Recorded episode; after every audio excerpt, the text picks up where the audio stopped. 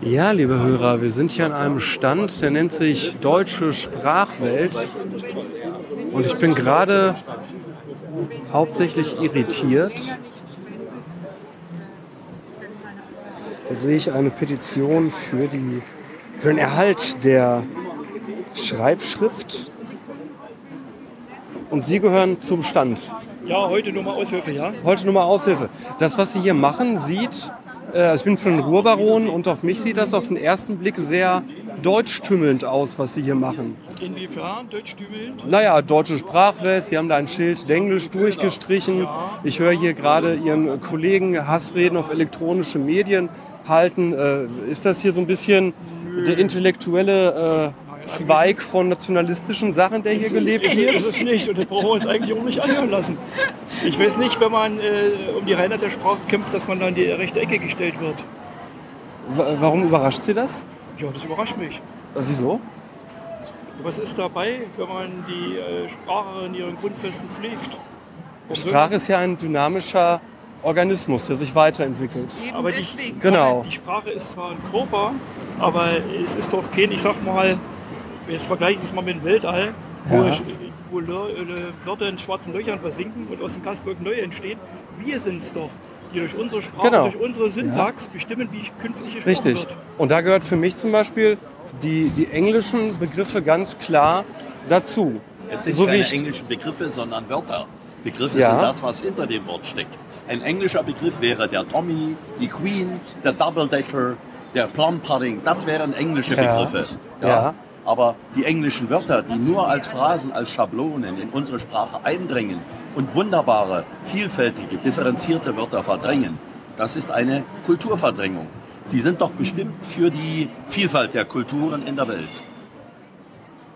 Sind Ja, Sie für die Vielfalt der Kulturen in der Welt? In, Ja. Da wird jeder Ja sagen. Das Da wird, ja, ja, wunderbar, dann haben wir es schon mal. Und Ja. die Muttersprache ist ja nun, wollen wir sagen, das Herz der Kultur, der darauf? jeweiligen Kultur. Ja, was denn sonst? Was lernt denn das Kind von Kind auf von aber der das Mutter? würde heißen, Belgien beispielsweise hätte keinen gemeinsamen kulturellen Kern, wenn Das man ihrer ja Theorie so, folgt. dass es verschiedene Kulturen tatsächlich in Belgien gibt. Die einen französisieren eher und die anderen holländisieren etwas mehr. Ne? Warum denn auch nicht? Das ist doch wunderbar. Ja. Wir lieben das Holländische. Wir lieben das Französische. Wir Ja. lieben ich das Italienische. Das ist wunderbar und das sind vielfältige Kulturen. Nun stellen Sie sich mal vor, alle reden nur noch global amerikanisch. Überall steht die kleine, gleiche Mall mit Gent und mit Tommy Hilfiger und was weiß ich alles. Ja. Was wird dann aus der Vielfalt der Kulturen? Die besteht weiter fort. Ja, nein, die Die besteht ver- nicht Aber Sie haben fort. doch in den USA beispielsweise Ja. auch eine Vielfalt von Kulturen zwischen den Bundesstaaten, die überhaupt nicht dadurch verringert wird, dass alle in den USA Englisch sprechen. Wenn Sie in, in den mittleren Westen gehen, erleben Sie eine völlig andere Kultur als an der Ostküste. Wenn Sie selbst innerhalb eines Landes wie Polen zum Beispiel, wo sehr viel ganz klar polnischer Sprachschatz ist, erleben Sie trotzdem in Ostpolen eine ganz andere Welt als in Westpolen. Ja. Also das ist ja eine gewagte These, die Sie da aufstellen. Naja, Nein, nein, aber die Polen würden doch jetzt nicht plötzlich sagen, ach ja, wir nehmen ganz viel dänische Vokabeln in unseren Sprachschatz. Nein, die haben Französische genommen. Naja, So wie wir das auch haben. Und lateinische. Ja, also ich Aber- glaube doch, dass die Polen auf ihr Polnisch stolz sind. wir sind Sonst ja auch stolz auf unser nicht. Deutsch, aber es Ja, heißt ist ja doch nicht. wunderbar. Ja, aber warum wollen. Also, Also, Sie ich sind ja schon ein Nationalist, weil Sie auf Ihr Deutsch stolz sind. Ja. Also mir, von mir aus könnte es auch Englisch sein. Der Punkt ist nur, ich möchte nicht Ja. künstlich Wörter aus der Sprache rausdrängen, wie ich das sehe, wenn Sie das Sale durchgestrichen haben. Ja. Drängen Sie ja künstlich ein Wort, das ganz normal zum Sprachschatz gehört, wieder aus der Sprache raus. Und ich frage mich, warum machen Sie das? Sale gehört ja nicht zum Sprachschatz. Doch, Als ich das natürlich. das erste Mal gelesen habe, habe ich gedacht, na, also das ist aber erstaunlich, dass in einem Laden was verkauft wird. Das hätte ich ja nie, nie gedacht, dass ein Laden was verkauft.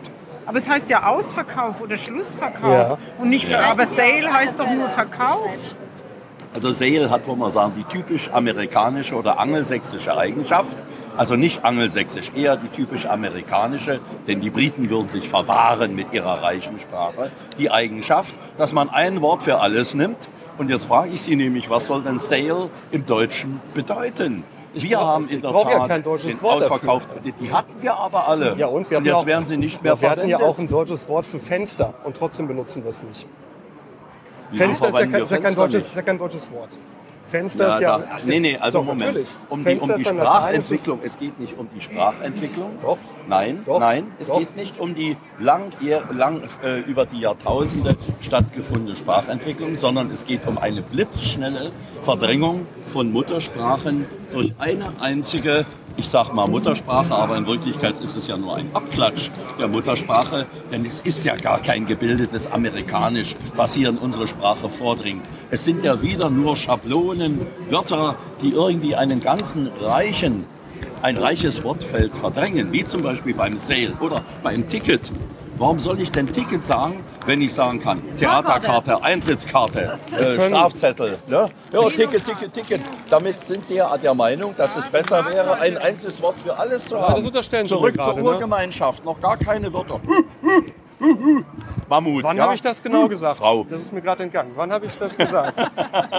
Na, Sie haben das die ganze Zeit gesagt. Nein. Sie haben von der, von der Entwicklung, dass Fenster kein deutsches Wort ist. Genau. Da, und da habe ich gesagt, die deutsche Sprache hat es zu der Zeit, als es Sinister und was weiß ich alles erfunden wurde, in dem Sinne noch gar nicht gegeben. Doch, so ist sie entstanden. Ja? ist ja sprachwissenschaftlich es gab kein, falsch. Es gab kein Fenster und äh, es gab keine Ziegel und dann haben wir die Lehnwörter mit übernommen, aber mit der Kulturtechnik. Aber, wir, aber bevor es das Ticket gab, hatten wir eben Kinokarten, Fahrkarten und so weiter. Also wir haben die ganzen. Aber warum darf ich denn nicht. Ticket? Warum darf ich nicht Trottoir? Warum Es, darf ich es, nicht verbietet Boulevard ihn doch, es verbietet ihn doch niemand. Und es ist ein Unterschied zwischen Trottoir und Boulevard. Es ist auch ein ist Unterschied bewusst. zwischen Baby und Säugling oder sowas.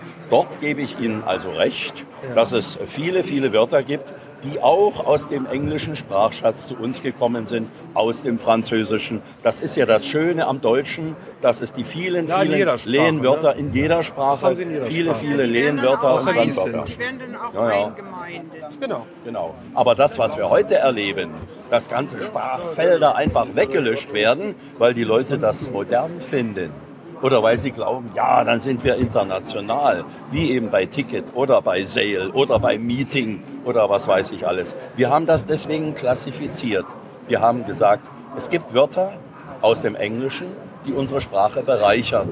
Der Trainer zum Beispiel. Nun gibt es eben zum Beispiel im Deutschen nicht. Warum auch? Ich meine, der Fußballsport und das Boxing, das kam ja alles eher aus England rüber. Warum also nicht Trainer? Also gibt es gute und schlechte Lehnwörter. Richtig, also wir wollen mal eher so sagen, gut und schlecht ist vielleicht hier nicht angemessen, sondern wir sollten sie klassifizieren.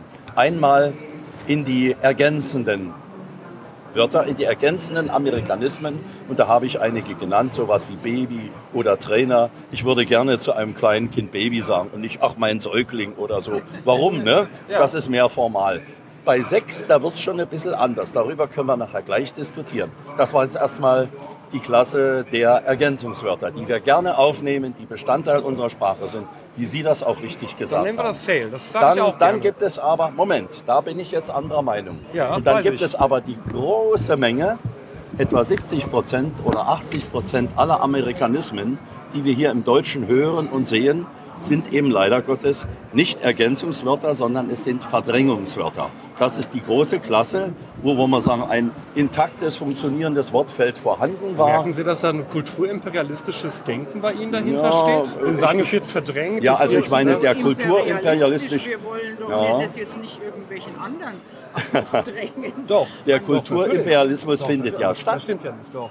Sie wollen den Leuten, die sich bisher mit einer gewissen Menge von Wörtern gut gefühlt haben, die Wörter aufdrängen, die Sie für eigentlich besser halten. Nö, aufdrängen wollen wir niemandem mit, was.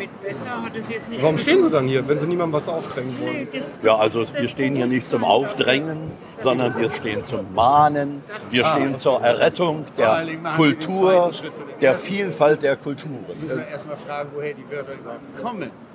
Ich würde mal sagen, wir stehen hier, damit die Buchmesse in zehn Jahren überhaupt noch möglich ist. Ne? Wenn wir hier nicht stehen würden, ist es in zehn Jahren überflüssig. Da kann ja kein Mensch mehr was lesen, was da stehen. Dann können wir gleich nach London fahren oder gleich nach New York fahren.